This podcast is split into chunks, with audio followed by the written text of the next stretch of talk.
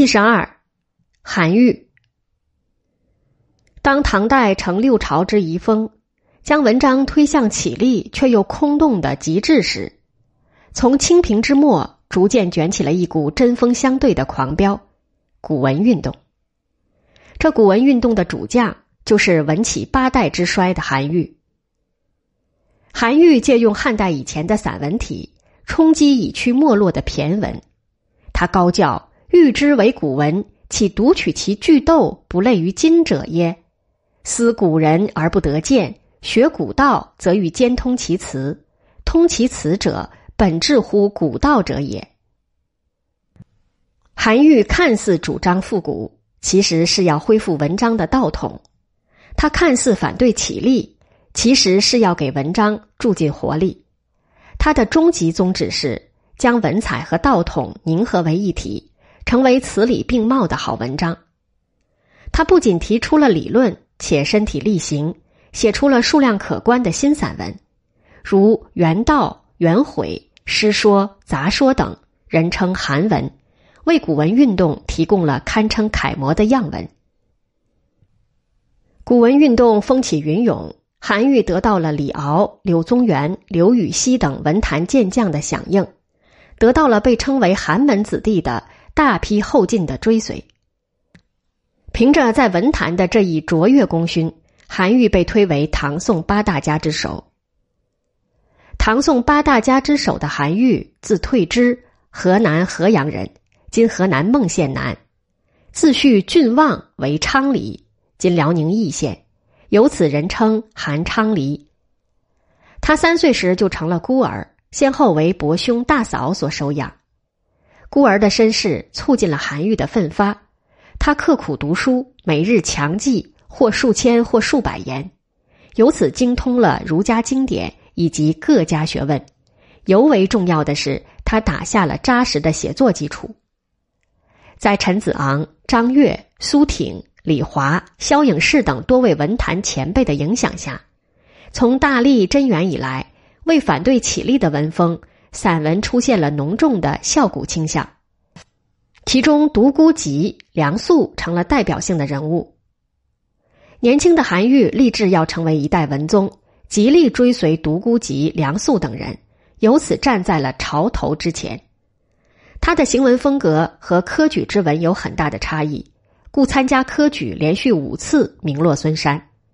然他不后悔用自我宣传的方法。将他所写的文章在朝野间广为散发，在前宰相郑余庆的赞誉下，他不仅出了名，而且在科举考试时进士及第。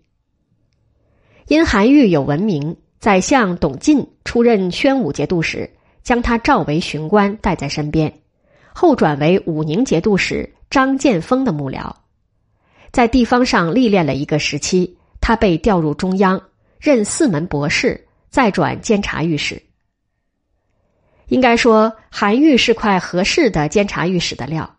他书生气浓，不懂官场中的周旋，为人刚直，敢于说话，且不避权贵。时值唐德宗的晚期，宦官专政十分猖獗，百官之长的宰相无理政之权，残剥民力的公事对社会影响极坏，谏官的谏言丝毫不起作用。在此情况下，韩愈写了洋洋数千言的奏章，要求唐德宗加以整治。可唐德宗非但未采纳，反一怒之下将他贬为连州阳山令，今属广东，复移为江陵府院曹，今属湖北。这是韩愈第一次在官场受挫。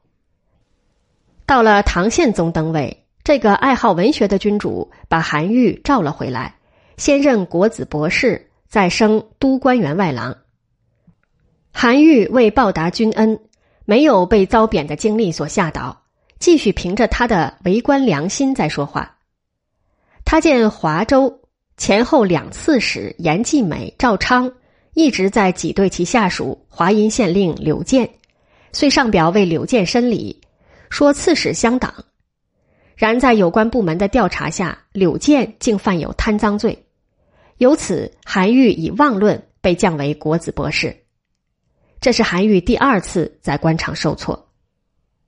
韩愈见自己连续遭贬，没有检讨自身的原因，而将此归结为他才高遭疾，遂作了《进学解》一文，以为自愈。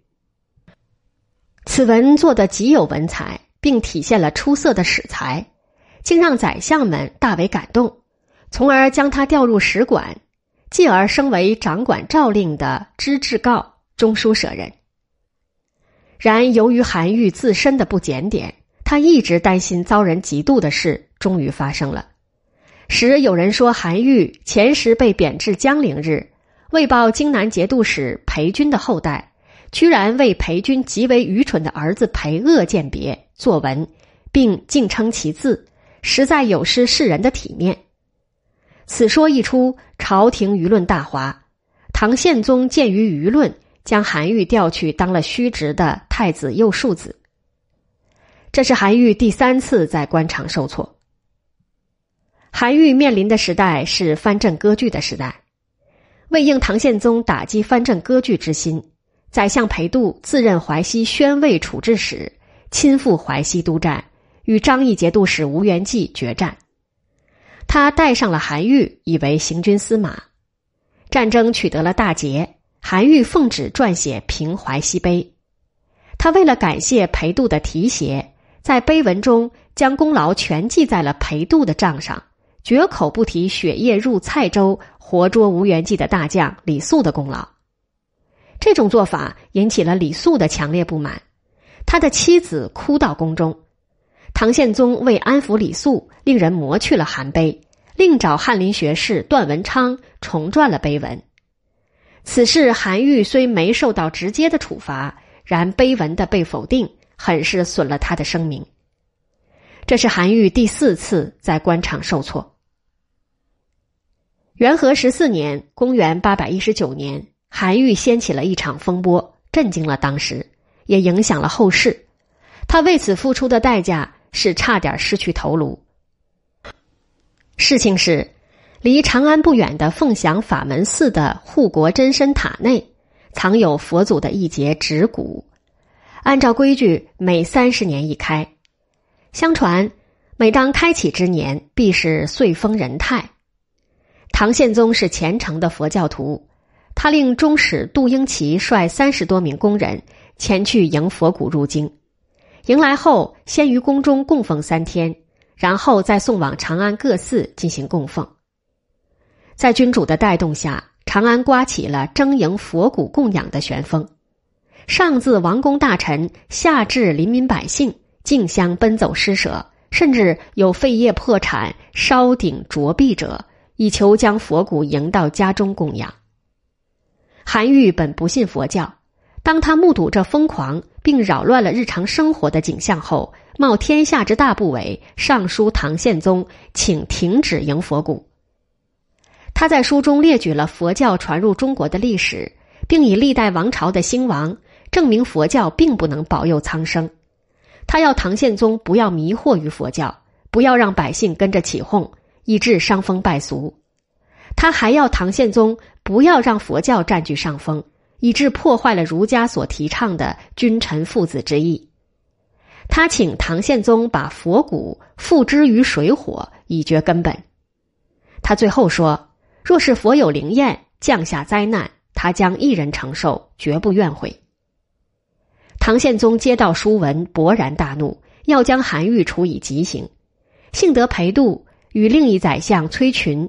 以韩愈忠心直谏为由，极力相劝，加上舆论认为韩愈所言不无道理，才被从轻发落，贬为潮州刺史，今广东潮安。这是韩愈第五次在官场受挫。纵观韩愈在官场受挫的经历，有忧国忧民的成分，也有从自己利益出发意气用事的成分，两种成分合在一起，体现了韩愈的复杂性。体现了他担当道义与生存需求之间的矛盾性。到了条件恶劣的潮州，韩愈为当地民众消除了鳄鱼之患，又撰了一篇脍炙人口的佳作《祭鳄鱼文》。在唐宪宗的怒气消退后，他被转到条件较好的元州做刺史，留下了让民众长久怀念的政绩。元州在今江西宜春。在唐宪宗的晚年，韩愈回到了中央，担任国子祭酒，旋即晋升为兵部侍郎。到唐穆宗时，他奉旨去镇州（今河北正定），教训了擅杀节度使的都知兵马使王廷凑，收到了较好的效果，以功再升为吏部侍郎等要职。官运亨通了，韩愈却走到了生命的尽头。